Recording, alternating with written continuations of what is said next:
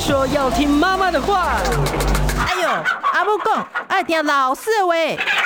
可是老师说，长大后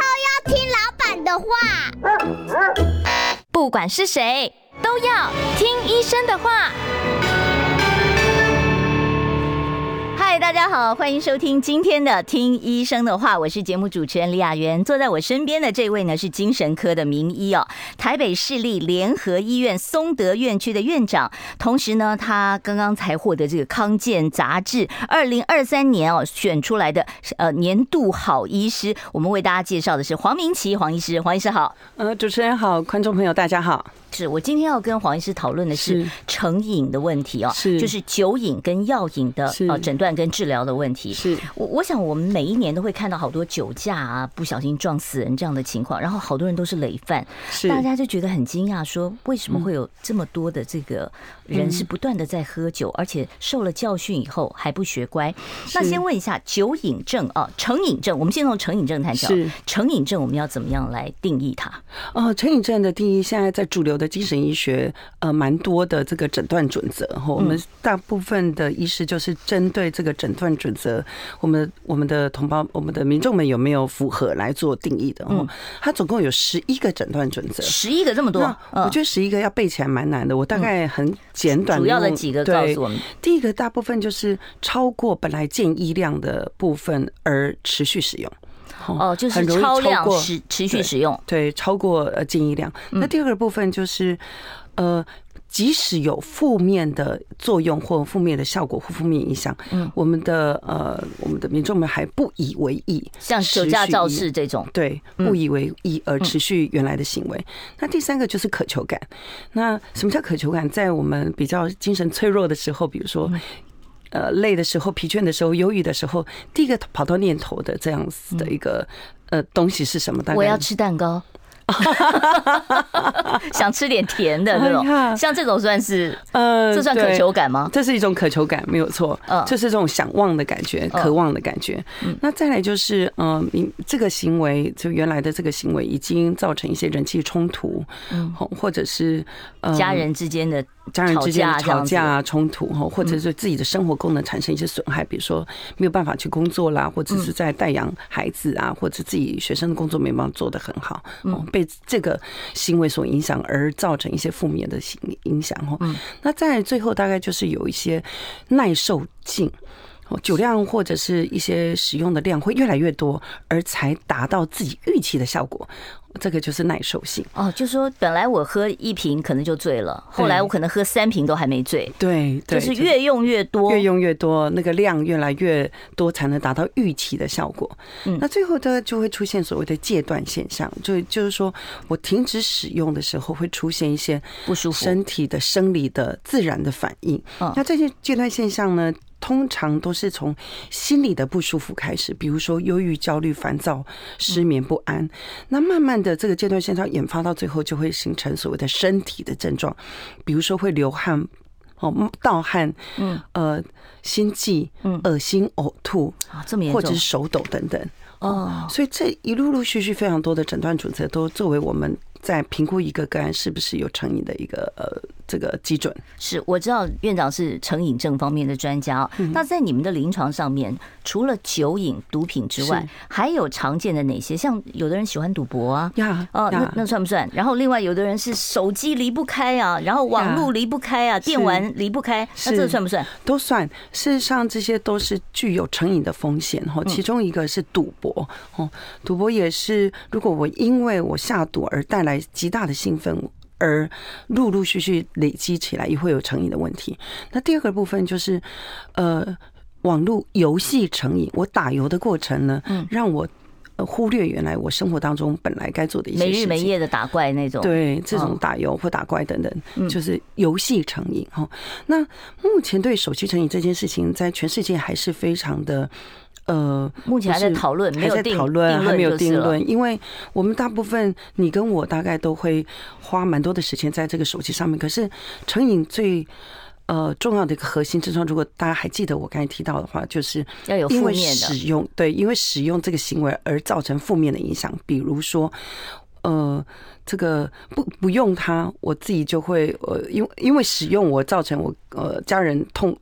对我就是很很很不满生意气啊，不满嗯意啦，什么吃吵饭，妈架啊妈就啦骂说吃饭你还看什么手机？吃饭看手机，这种最常 是见，这对不样对？啊，但我们是为什么呃这个定义还没有办法很很全面性的一个主要的原因是我们大部分用手机都是为了增加我们的生活功能，嗯，所以所以增加生活功能这件事情，就让手机是否会成瘾或是要如何成瘾这件事变得比较复杂。哦所以手机成瘾目前在心理医学界都还还不是算停留在游戏成瘾这件事情。是哦，对，嗯难怪说我说有的时候我今天忘了带手机，我全身不对劲，我觉得我没有安全感，这个还不到成瘾的地 步，还不到，因为你你用的手机是为了你的生方活便可以发挥很好的功能。嗯可是如果我们用的手机是为了让生活功能破坏，嗯比如说打游戏或打怪，这个就是成瘾了。好，那我们先从这个今天哦，我们要从呃院长非常熟悉的这个酒瘾来谈起哦。是这个酒瘾其实有的人是一杯倒，那有的人是千杯不醉啊、是那这个酒精耐受度每个人都不一样，我到底是不是已经喝酒喝到成瘾了？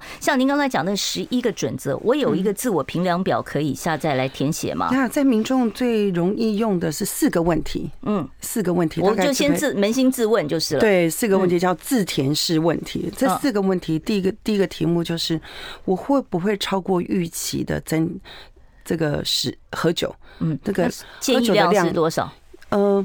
目前在世界卫生组织跟美国嗯国家卫生研究院提出来的准则是，男天男生一天不能超过两瓶啤酒的量，嗯女生不能超过一瓶啤酒量，而这个不是五百 CC 那种大瓶的，是三百多 CC 铝铝铝罐那种啊。罐的，对哦，男二女一的概念。嗯，但是这个还是抵触现在在更多的健康相关的这个文献都提到，能不喝酒就不要喝酒。嗯哦，我们的。这个先讲一下我的前提，就是最好都不要喝酒。但是如果真的要喝酒的话，男二女一哦，男生一天不能超过两个。嗯，而且你不能，我今天没喝，我就觉得浑身不对劲。对对对对，嗯，所以呃，如我们刚才讲到四题嘛，哈，对第一题大概就是呃，一喝酒就其实会超过自己的预期，嗯，预期或者是超过一般的那个容许量。酒后脾气特别不好，这个算不算是成瘾啊？嗯、酒后脾气好不好，这个跟成瘾的定义不见得那么关联。可是哦到成瘾大部分都会酒后脾气不好。对啊，就有看过那种发酒疯啊，然后骂警察呀、然后摔东西的这种，嗯是这种还还不见得是成瘾。嗯，还不见得成瘾，因为有些人喝了酒就特特别容易失控，嗯所以还是要看其他准则有没有符合。嗯，那么刚才讲了四项，第一项是，第二项是，呃，会不会对喝酒这件事情啊，有些人就是家人为了你好，劝你少喝一点，嗯，家人或朋友为了你好，劝你少喝一点，为这个是第二吵架，嗯，劝，那会开始劝，大概嗯那个就客觉观得的有人人就已经看觉不得下对去看不了下去了，嗯，那第三个就是对喝酒这件事情，会不会觉得自己有点罪恶感？其实常常自己反省自己，不需要这样这样喝下去了。哎，可是不是一般人喝酒都是觉得喝的很很兴高采烈嘛？对开心啊，对，大部分只是留在兴高采烈，而隔天不会觉得罪恶感的，都还好。所以罪恶感是第二天才出来的，嗯不是对当下。当下。呃，当下我不知道怎么定义，但是我知道是在酒退之后呢， 嗯大概会有点罪恶感。最后一个就是隔天，就是喝酒的隔天早上起来后，嗯假设是睡睡前喝啦，然后隔天早上起来会不会需要喝一点酒让自己醒酒？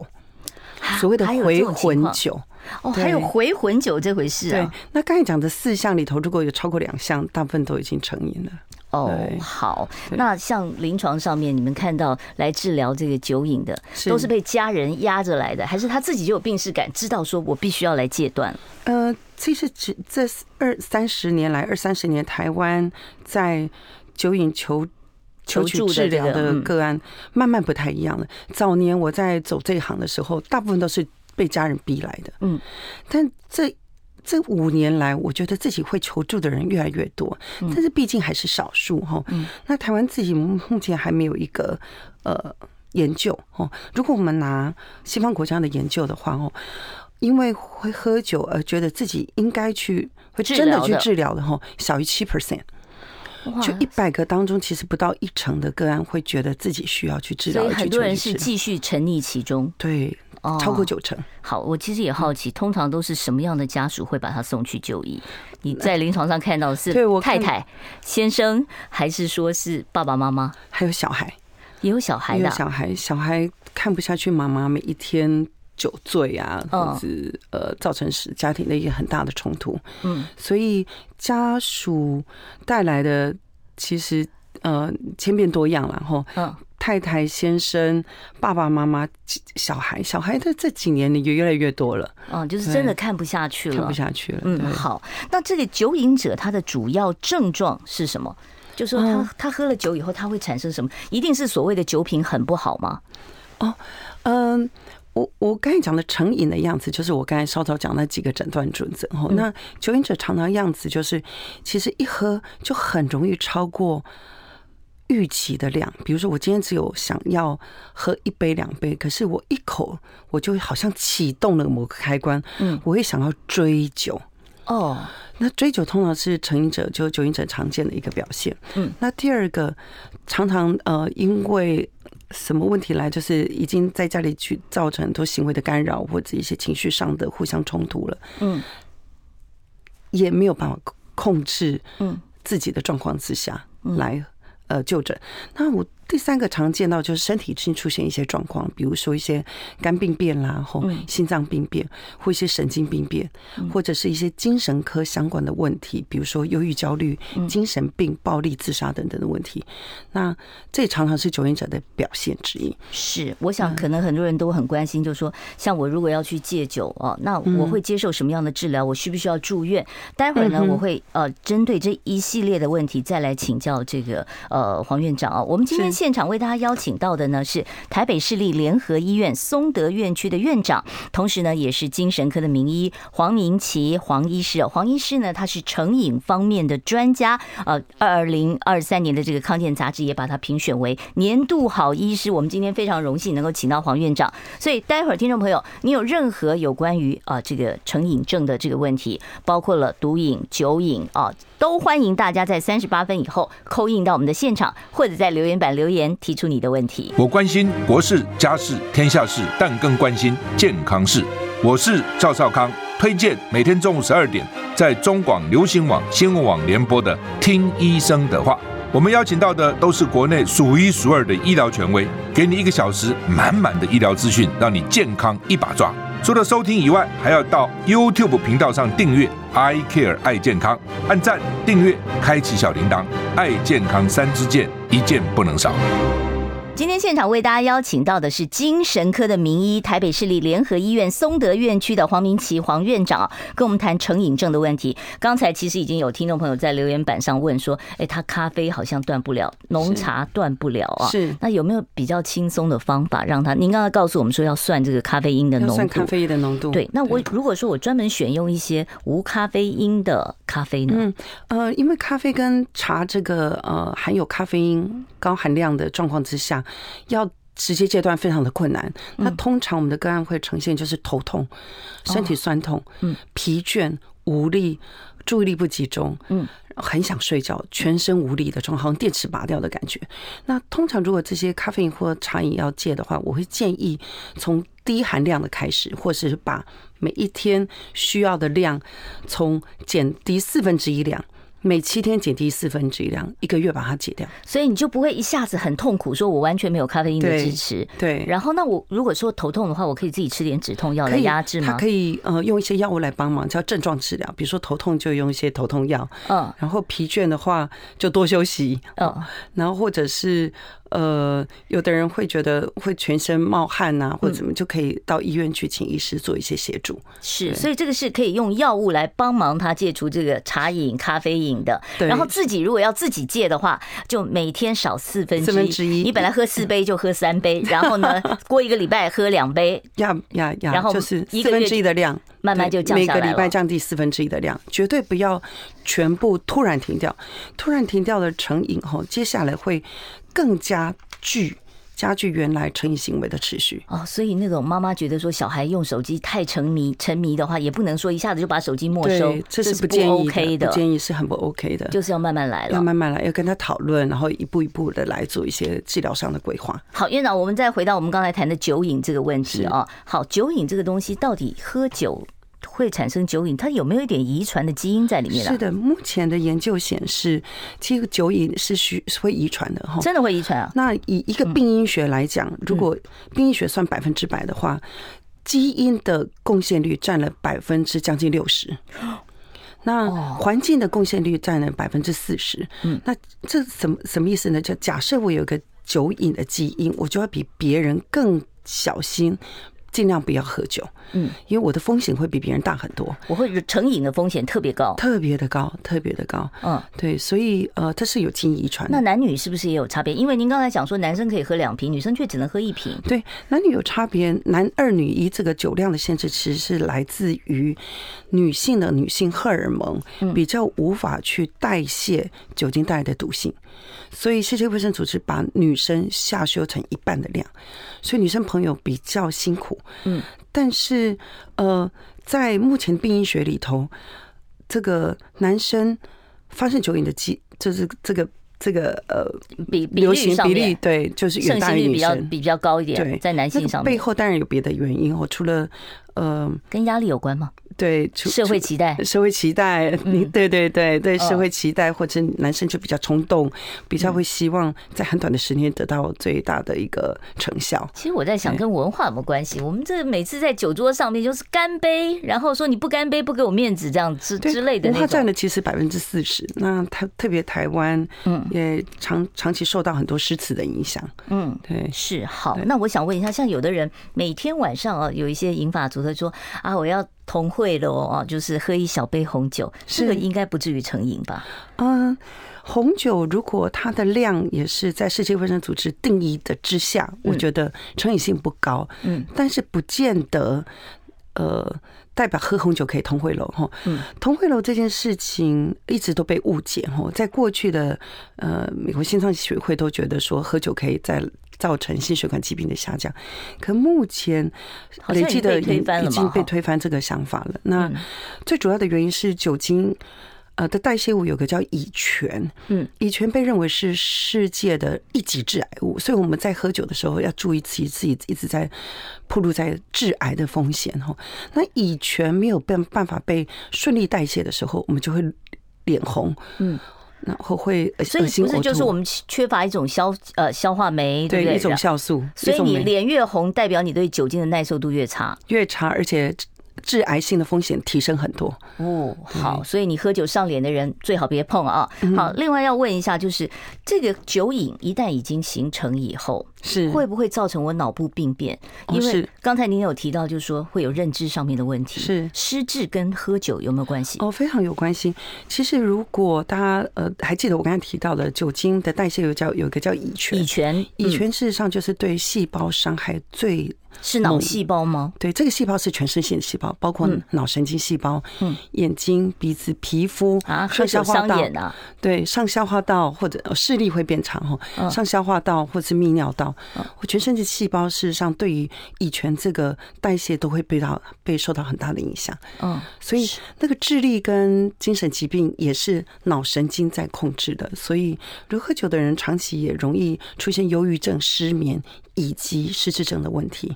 呃那失智是会提早发生，对不对？不见得说你一定要到高龄才会出对，现。它会提早发生，它的这个症状来的是比较年轻的。比如说，我们一般失智是七八十岁，可是酒瘾所造成失智症五六十岁就会提前来到。嗯，他们那种失智是属于那种呃什么颞颌型的这个失智，还路易体型的失智，还是说是所谓的这种阿兹海默型的呢？呃，它被归类在不属于这任何一种的，不属于任何一 种，它就是对酒精造成酒的。精造成的失智，所以它的名字叫酒精性失智症哦或酒精性痴呆。哦，真的有酒精性痴呆啊？那对那这个情况会比一般的我们说的这种常最常见的阿兹海默还糟糕吗？因为它的呃发病年龄比较早，嗯因为它长期恶化酗酒会比较快恶化会比较快。嗯，对，那那他会不会有失禁的问题呢？尿失禁的问题？呃，失禁这个问题，酒精所造成失禁，不见得要失智才发生。我们在平常大量喝酒，嗯，断片的时候就容易有失禁的问题了。所以失禁我这以个为问喝题，断片只会吐啊，哦，有的人会无法控制呃这个这个泌尿道的能力，嗯所以失禁不见得要到非常严重的这个酒精性失智症才出现。嗯，对是。那那像我也知道喝酒对非常伤肝嘛，哦，是，甚至于会伤胃等等。那这些包括了精神的问题、脑部病变，然后还有胃肠肝胆的问题对。我如果戒酒了，我是不是立刻就自然都好了呢？还是说这些伤害是永久的？呃，这些伤害是难比较难以恢复，但是会随着停酒，身体的呃康复行为如果做得不错的话，我们还是觉得会逐渐改善。可嗯逐渐改善要多久？哈，举例而言，我因为喝酒造成我的记忆力缺乏，记忆力上呃障损碍失哈，嗯，我可能要停酒至少两年以上，才会才有一点慢慢的恢复。好，对我们要稍微休息一下了啊！待会儿呢，我还要继续就这个治疗酒瘾的方法来跟黄明奇黄院长做进一步的讨论。啊想健康怎么这么难？想要健康一点都不难哦，现在就打开 YouTube 搜寻“爱健康”，看到红色的“爱健康”就是我们的频道哦。马上按下订阅，并且打开小铃铛，就能医疗保健资讯一把抓。想要健康生活，真的一点都不难，还等什么呢？爱健康的你，现在就打开 YouTube 订阅“爱健康”。大家所收听的呢，是我们中广的《听医生的话》，我是节目主持人李雅媛。我今天呢，为大家邀请到的是精神科的名医哦，台北市立联合医院松德院区的院长哦，同时他也是一位成瘾症的这个治疗专家黄明奇黄院长，在我们节目中哦，黄院长，松德院区是不是就是以精神方面为主要的这个治疗标的呢？是的，呃，松德园区它是一个精神科专科医院，它嗯也是一个精神科教学医院，所以我们的部我们的个案绝大多数都是精神科病人。是嗯好，所以待会儿如果有任何精神科方面的问题，想要请教黄院长，今天这个机会蛮难得的。院长，我们刚才讲到这个酒瘾的会发生什么样的一个状况啊？是好，今天今天我决定要来接受治疗，呃，戒除我的酒瘾，我是不是需要说要到呃医院去挂号以后，我一定要住院一段时间吗？因为我看美国好像很多大明星，什么 Whitney Houston 啊，什么对都是对住到一个什么高昂的戒酒中心是。是那在台湾有这样的机构吗？呃，戒酒瘾部分，我们通常是从门诊开始。如果在门诊的治疗都已经。呃，在治疗计划当中完成的差不多，不见得要住院。但目前来讲，有一些个案一定要住院治疗，比如说戒断症状造成的身体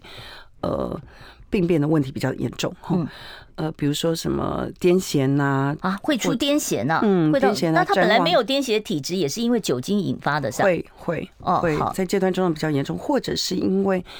呃喝酒这个问题有一些自伤伤人。或者哦是精神病症状的问题，我们才会考虑到住院。所以一般来状况没有这些严重的生理阶段，或者是严重的情绪的问题，我们通常不会那么快考虑到住院。那住院在国外，我们通常听过一些像 Twenty Eight Days 二十八天这样的电影，我们就会觉得很好奇，他们叫做这个这个治疗中心哈。在台湾目前没有这样的治疗中心，因为那些高级的治疗中心其实花花费蛮昂贵。我最近有一个呃病人，吼也是一个公司的大老板，去这样治疗中心一个月六万美金哦，所以这不是在一般人负担得起的。嗯、在台湾健保制度呃目前的状况之下，我想也不不能没有办法有而这且样子精神病床的床位一直也是比较紧张，是不是？是的，在嗯呃，在比较特别的季节的时候，会比较会比较特紧别一季节点现在吗？冬天，呃，特别季节代表代表季人家节说交冬换的天时候容，易容易容易忧郁啊，对不对？嗯，季节交换的时候比较会，比哦如说春天变夏天，或者是秋天变冬天的时候比较容易哦，会。情绪特别容易受到波动。对，嗯是，您刚刚讲说出现了比较严重的戒断症候群，这个是比较严重的戒断症候群大概有哪些？呃，比较严重的阶段症候群，大概我们是讲生理现象生理为主的的嗯哈。因为如果大家还记得我稍早提到的，就是阶段症候群初期都是一些情绪的感受，嗯，为表现，比如说忧郁、焦虑、失眠，嗯，不安哈。那到生理现象包括有恶心、呕吐，嗯，冒汗，嗯心悸，这个或都者很是像更年期啊， 对不对？很像更年期的症状啊，对不对？呃嗯、对。但是酒精阶段还有更严重，手抖，哦，全身手颤抖嗯，那如果全身颤抖以及后续发生的这个发烧啦，或是血压不稳定啦，或是癫痫啦，甚至谵妄，嗯哦，这边比较严重的部分，我们就会建议要住院治疗。什么叫瞻望？很多人不太理解，是是幻想吗？对还是张望的表现大概是以幻想为基底的哈，嗯但是它是无法有良好的定向感，比如说嗯我开始不认得你。不认得地方，不认得时间，然后那不有是很多的失智事故啊嗯哦，不是，因为这种瞻望是一种突发性的，然后只有短暂时候出现。哦那失智是慢慢慢慢渐进式的，慢慢越来越严重。嗯，那这些瞻望的现象，大部分都是酒瘾在。他是严重的喝了酒精酒以后突然不认识人，还是说他在日常还没喝酒的状态下就已经开始会迷路不认识人了？哦，您问到好问题。我们刚才提到是戒断现象出现瞻望，嗯所以他已经没喝酒了。，对，已经挺久了。嗯所以在这种戒断现象出现张望，我们都会建议一定要住院治疗，因为那个伤自我的伤害会比较严重。但是有些个案他常大量的喝酒，也会出现您刚才提到失忆，嗯找不到方向，所以在。在在医疗上，我们就要分得很清楚，到底是挺久出现了，还是大量喝酒出现？嗯在治疗上完全不一样。是好对。那在这个药物治疗上面，如果是门诊的话，你们是针对症状来给药，比方说他盗汗就给一些啊，心悸就给一些什么样的这个药物？呃，酒酒精戒断的药嗯药物在全世界公认就是一种药物叫。叫做 benzodiazepine，它嗯是一种镇静安眠用药，它是标准的用药，嗯用这些镇静安眠药的药效来取代酒精在体内的作用。是让他整天都昏睡，他就不不会有这些症状了吗？呃，它的目的是降低酒精长期在脑部的一叫 GABA 的系统嗯破坏而修复的。那通常吃这个药不见得会很昏沉，哦，所以因为不会说长期喝酒都不昏沉了整天哦，哦长期喝酒都不会昏沉，那在投予这些适当的药量，也不但会有昏沉的效果，哦，对所以就是只有这一种药物就可以发挥这个一定的酒精戒断治疗的效果。那这个大概要吃多久呢一？般的酒精戒断的治疗至少三天，嗯，长则十四天，甚至有人要三十天，所以每个人的表现不太一样。有的人很快嗯两三天就过去的，有些人要两三个礼拜，甚至四个礼拜以上。哦，是嗯好，但是其实讲到酒瘾，很多人就想说，会不会今天戒断，怎么样算成功？你们给成功的定义是什么？那这是一个非常好的问题，也是很多人会问我的问题哈。嗯，呃，目前精神医学的主流的定义是，停止喝酒三个月叫早期缓解。哦，只算早期缓解，还不算是我戒断成功啦。哦，不算不算，嗯对。好，那第二第二早期，接下来就是嗯比较完全缓解，就至少一年以上。一年完全不碰酒，对，嗯至少一年以上。那前面三个月如果可以停止喝酒，未来一年成功的机会增加百分之五十。所以前面三个。月的这至个关早期重缓要至关重要，至关重要。嗯，那如果大家看到一些呃先先进的一些科学讨论的话，其实一年对于戒酒这件事情来讲，算是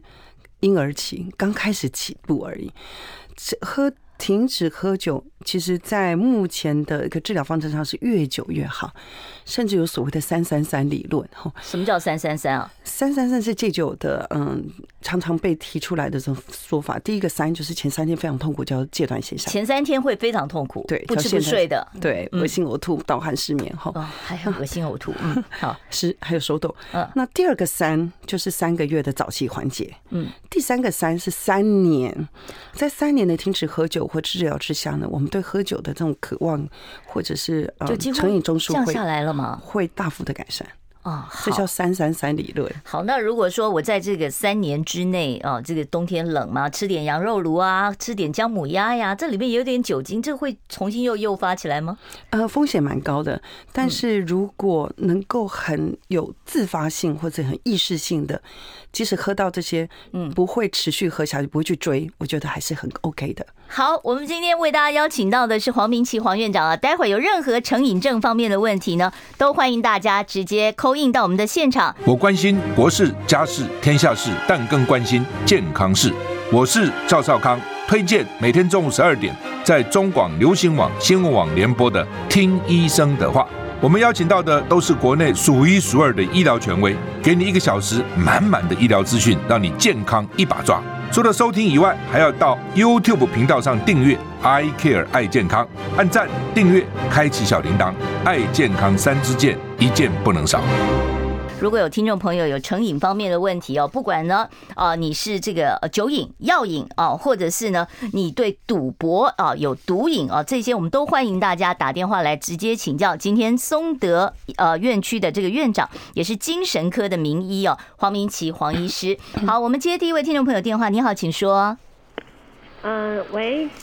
哎，你你好，好请说，我们在听。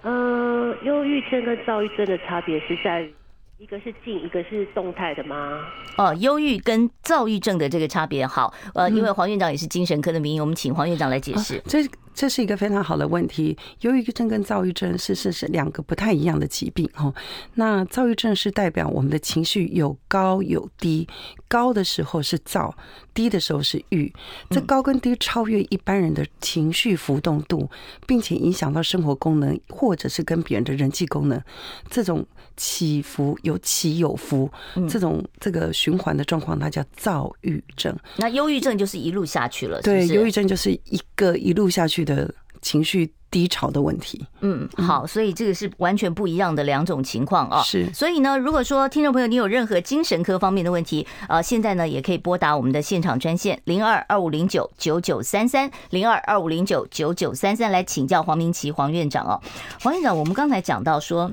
戒酒这个事情啊，需不需要住院是要看他的这个症状嘛？哦，是那您刚才讲说有一个三三三定律哦，对不起，我先接电话好了，免得听众朋友等太久。你 好，请说。你好，我你好，你好你好，主持人好。你好，你好因，为我就是已经习惯每天喝啤酒，嗯，那后来我发现我晚上睡觉的时候会盗汗，这是是因为酒精造成的吗？你喝啤酒喝多少？要不要告诉一下院长？嗯，就每是就是一瓶五趴的喝两瓶这样子，哦，就是铝箔包那种五趴的喝两瓶，是不是？铝箔罐的那种，铝对罐的那种对喝两瓶。你的一瓶应该是五百 CC，对不对？ Hello，哎还在有有嗯听到哈，哎以以你目前的量，你已经超过世界卫生组织对女性的这个饮酒建议量量了的建议量了哈嗯。你这样子算起来，一天大概有三点八个单位。嗯那以女性来讲，我们都建议一天不能小，呃不能超过一个单位。啊所以一超个过单三位倍呢了。对，所谓一个嗯单位就是你的啤酒量不能以五 percent 来讲，最好不要超过三百 CC，甚至只有两百五十 CC。那以这样的量慢慢增加，其实对你来讲，对睡眠也会出现一些问题。嗯比如说会多梦浅眠、早醒片段哈、嗯那多梦浅眠、早醒片段，难免就会影响到你的生理的反应。嗯，所以我也担心您的盗汗应该跟喝酒量应该是有关系 的。那他现在怎么办？就是照刚才院长教的，就是每天少四分之一，嗯持续一个礼拜，对然后第二个礼拜少四分之二，对 一个礼拜，对哦然后就慢慢的减量。那您试试看，可不可以减到只有一天超不会超过一一瓶个单位？就是所谓的一瓶，就是大概以五 percent 来讲，我们建议是两百五十 CC 左右的量。嗯，好，你看看，如果说你可以自己控制好的话，可能就不必进一步的求诊了。对，不能超过两百五，最好两百。嗯，好，我们接下一位听众朋友电话。你好，请说。喂，你好，喂，哎主持人好，你好，你院长，好，是请教一下，像这种糖类哈、就是那种甜的东西，好像有一个名词是糖中毒，特别是小学生、小孩的部分。嗯那请问就关于这个糖中毒，呃，或者说因为糖太多对身体的整个状况也不好，嗯所以小学生是不是真的有遇到这种糖中毒的现象？那我们该怎么避免？谢谢院长，谢谢主持人。嗯，糖中毒，我糖中毒的现象其实不是我的专业，我只能以我呃能够了解的跟您做一个回应哦。糖中毒应该是说大量的这个血糖糖突然上升，或是长期吃糖的问题。那这个部分可以的话，要做一些血液的检查。嗯，哦，可以，你到加医科带或者是小儿科带小朋友去看一下哦，做一个血液检查。好，我们接下一位听众朋友的电话。你好，请说。哎哎，是姚云娜啊，哎医你生好，请你问好，你好，人很容易紧张是不是病啊？哦，特别容易紧张，是的，如果你的紧张已经超过六个月以上，并且这个紧张已经让你觉得莫名的焦虑不安，甚至也没有办法集中注意力，很多事情突然想都想不起来，那我们讲的健忘，或者是你容易紧绷到全身会酸痛、失眠，或者是容易有易怒的状况。那这些状况如果有两三项以上，大概我们都会建议。呃，注意自己是不是所谓的焦虑症的问题。那焦虑症的问题，在目前精神医学界是可以做治疗的。嗯，焦虑症它算是精神官能症，还真是还是就是精神疾病。呃，它是精神官能症也是精神疾病的一种，也是一种对，，嗯，这在治疗的这个成效上是蛮不错的，哦，所以可以用药物的，有嗯做有一控些制药物嗯跟一些认知行为治疗。好。我们接下一位听众朋友电话，你好哦，呃，您好，黄院长好，我接你着好你好上位听众所提的问题，就是焦虑症这一种这一种问题。嗯因为呢，我们我们我我我个人来讲，光吃那个抗焦虑的药，也就是所谓的那个镇定剂哈、是那那个是来得快去得快嘛，医生告诉我那是没有在治疗的，可是我戒不了，怎么样子都戒不了。那已经用了四五年了，还是戒不了。如虽然有用抗那个忧郁的药，然后来治疗了治疗这个焦虑症啊啊啊，抗焦虑药的这种像是类似扎诺这种，怎么戒都戒不掉，即使稍微降下来，你想把它戒下来，心里又会恐惧，又又又又又是不敢，不敢更睡不着了，不敢把它戒对不对那？这样怎么办？嗯，是的，我想你一定很难受哦，因为呃，要跟焦虑症一起共存不是一个容易的事情。那目前的，如果您提到药物的部分，在治疗上，在药物上面大概就分成两类，第一类是一定要服用的抗忧郁剂，嗯，哦，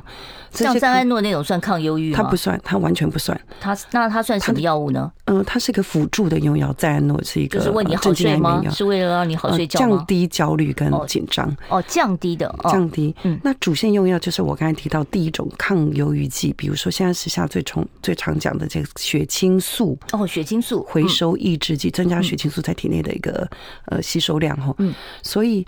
这个血清素回收抑制剂这个这一类的抗忧郁。药应该是主线用药，嗯，而抗焦虑药没有办法停得下来，可能要回去跟医师讨论是不是抗忧郁药要做一些调整，因哦为它是主线用药。那如果真的降不下来，你也不会增加太多的量，那我觉得我们就跟他和平共处，不要因为这件事情让我们的嗯造成更多的焦虑。是是是 是，就就是你开始担心的，除了呃这个本身的焦虑状况之外，又开始担心这个药了。对对预期性会更多的心理反应。嗯，所以在主线用药要调整，而不是辅助用药做是调整。是好是，那我们再接下一位听众朋友电话。你好，请说。哎，你好，喂请说。医生你好你好我想问一个问题， 是因为我我姐姐她如果有时候过年过节都会喜欢买台酒的那个啤酒黑麦汁那种，到底有没有酒精的那个成分？呃，我印象当中只是单纯的黑麦汁，并没有酒精的成分。嗯，好，所以你可以安心饮用。有的人还说那个呃，产妇要发奶用 那种和和和那欧贝亚甲哈。好，那没关系，我们呢现场呢会持续的开放扣印专线啊，零二二五零九九九三三，零二二五零九九九三三。我们为大家邀请到的呢是台北市立联合医院松德院区的院长，也是精神科的名医黄明奇黄医师哦。如果你有任何成瘾症方面的问题，或者是精神科方面的问题，我都欢迎大家利用我们的专线二五零九九九三三打电话来继续请教黄院长。我们要稍微休息一下啊，待会儿呢再回到听医生的话节目现场，不要忘了订阅一下我们的频道，我们 I Care 爱健康哦，完全免费。想健康怎么这么难？想要健康一点都不难哦！现在就打开 YouTube 搜寻“爱健康”，看到红色的“爱健康”就是我们的频道哦。马上按下订阅，并且打开小铃铛，就能医疗保健资讯一把抓。想要健康生活，真的一点都不难，还等什么呢？爱健康的你，现在就打开 YouTube 订阅“爱健康”。今天现场请到的是精神科的名医哦，台北松德呃院区的这个院长啊，呃黄明奇黄院长在我们节目现场，有问题的话你可以打电话到零二二五零九九九三三零二二五零九九九三三。我们接下一位听众朋友的问题，你好，请说。嘿喂，你好，哎，请说。你好，你好。 哎，我想请问一下哈，院长，那个晚上都没有办法睡觉，然后心里面都觉得很沉，都都很焦虑，然后常常就会我不想出门，嗯，然后都我会勉强自己出门，嗯，可是我在家我就会躺着，不太想动。嗯哼，好，这会不会是忧郁呢？对，嗯、这位听众朋友遇到的一个一定是呃，必须要做开始做积极治疗的时候了哈。嗯，因为在忧郁症呈现的就是你对很多事情的失去兴趣，对本来想做的事情乐趣都会下降。那并且在忧郁症的时候，最常见就是失眠、睡不着，然后对很呃很多事情都不想动，然后呃也容易疲倦，然后对呃本来很简单的事情也觉得变得难以做决定哈。那这些状况都在目前的精神医学界是治疗效果非常成功的一个一个疾病，嗯所以我鼓励这位听众朋友可以。勇敢的站出来，身心科接受我们的治疗，嗯，接受我们的协助，接受我们的帮忙跟陪伴。嗯，所以他自己不断的强迫自己说我要去社交，我要走出去，这样 OK 吗？呃，这样子需要吗？在忧郁症的时候，我建议反而不要，嗯他反而应该要多多的增加休负担，嗯，增加负担，而且会他会想要免符合别人的期待，而增加更多的焦虑跟不安。嗯，所以正确指导应该是知道忧郁症就是一个脑部的这个神经传导物质不足的一个疾病，所以好好补它，我们的体力跟各方面的能力都会回来。哦，这是可以治的啊，所以要嗯积极勇敢的去就医啊，所以也不用太勉强自己，直接找医生帮忙。是好，我们接下一位听众朋友电话，你好，请说。喂，哎，是你好，哎，那个我有一种那个好赌成性啊，是哦，一看到有那个有抽奖的啦，哦像那就个是大乐透那一那一哦一看到他就是想要买，他不买就不行了。嗯哦，这算不算没错啊？这算不算成瘾啊？会不会是？是的，它事实上这是一种赌博成瘾哈。嗯，那赌博成瘾最重要的方式就回避本来可以让你去赌博的线索，所有的线索你都回避。那包是括怎么样？我看到投注站我就绕开嘛。要绕开，要绕开。很多成功的个案就是绕路行走。哦那比较极致的个案是连钱都不能自己在放上，因为看到钱我们就会想去赌，所以这是比较极致的方式。嗯那因为治疗计划跟每个人的状况不太一样，嗯所以原则上就是要避开任何会诱惑你的地提醒方自己的诱惑跟线索。哦，对好，所以你就是要避开一切可能会让你去下注的东西。是，好，我们接下一位听众朋友的电话。你好，请说。问医师，这个强迫症是不是可以自行调试过来？嗯，强迫症，谢谢您的问题。强迫症在少数的个案可以自行调试过来，嗯，那这样自行调试就要非常的积极而且投入的方式，嗯，那比如说我们碰到暴露不反应，嗯或者是延迟反应这种需要呃比较多自己要努力的哈，嗯但强迫就症是自他们我控制的意思自吗我控制嗯。那目前在呃精神医学界，这个强迫症的治疗是有药物的。那嗯透过药物的帮忙，其实可以大幅下降自己痛苦的面对跟努力。嗯所以药物的治疗，呃，很多都很成功。反而这个时候应该思考，强迫症也是脑部的神经传导物质或神经神经的一些回路异常，嗯通过药的协助可以大幅的下降这个痛楚。是好，所以你可以寻求正统医疗的帮忙啊。是好，我们接下一位听众朋友电话。你好，请说。哎，你好，我嗯有给医生看啊了，我从三十八岁就开始，那现在目前六十、嗯那我中间就是吃药的时候呢，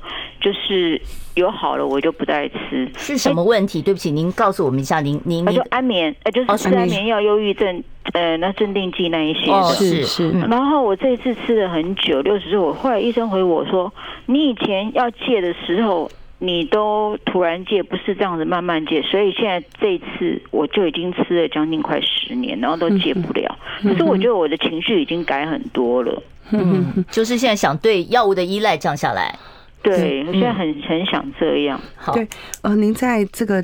停止安眠药使用的时候，记得你原来的主线用药不能断。嗯，所谓那主线用药、主线用药应该是您在持续使用的一些抗忧郁剂。嗯，那这抗抑郁剂的这个治，可这以个自己减量吗？呃，抗忧郁剂不能断哦的状况，才能慢慢的减。嗯这些嗯，比方说像赞安诺那些对辅镇助静安用眠药用药，再对慢慢减。是主线用药，那这些主线药有没有副作用啊？呃，主线用是这呢么久，副作用非常的少。嗯但是长期来讲，疾病没有控制，副作用才大。嗯，比如说，以忧郁症如果没有控制，将来的这个失智症的风险都会蛮高的。哦，忧郁跟失智也有嗯也关对身体关的联疾性病也会有影响，比如说免疫力啦，嗯或者一些呃抗抗一些呃病毒的能力的那个免疫也对会下降。抵抗力就特别差，特别容易对感冒这种。对，所以听众朋友如果要减药的话，一定要先将自己的主线用药先把持住，然后慢慢去减这些副线用药。好，如果你不知道什么是主线用药，再回去找你的主治医师哦，告诉你什么是主线用药，然后你的呃辅助的用药是不是可以稍微减少一点哦？是。好，我们来回答 YouTube 上的问题：酒在烹煮中，酒精不是都挥发了吗？啊，烧酒鸡等等。那么煮过酒，那乙醇是不是也就挥发掉了？我就可以直接吃没问题了呢？嗯、呃，民间当然是这样子说哈，嗯但目前我还没有看到比较科学性的研究显示，长期就是挥发掉是不是乙醇就不见了？嗯，所以呃，但是如果只是烹煮，让我们自己心生愉快，我想就好好的享受。好，只要不太过量就还好了啊。是是好，喜欢 shopping 哦，算不算精神疾病？是的，有药物可以让我不要这样子当剁手党，一直买东西 嘛。好，那 shopping 这个在未来的精神科诊断标准会列入哈、啊，会列入真的会啊列入。目前还没有。它算强迫症吗？呃，它算是一种成瘾症。哦，成瘾症。所以喜欢 shopping 我们叫购物成瘾。哦，购物购物成瘾，嗯，那购物成瘾目前除了药物，也有心理治疗的一些协助，我觉得双管齐下会更好。呃，所谓的心理治疗是怎么样治疗？心理治疗我们会用一些动机式无谈法以及认知行为治疗，就是跟精神科医生来对面对面心谈理吗？师哦，或心理师咨谈商师来讨论哪些线索会引发我回复那个行为，而避免之，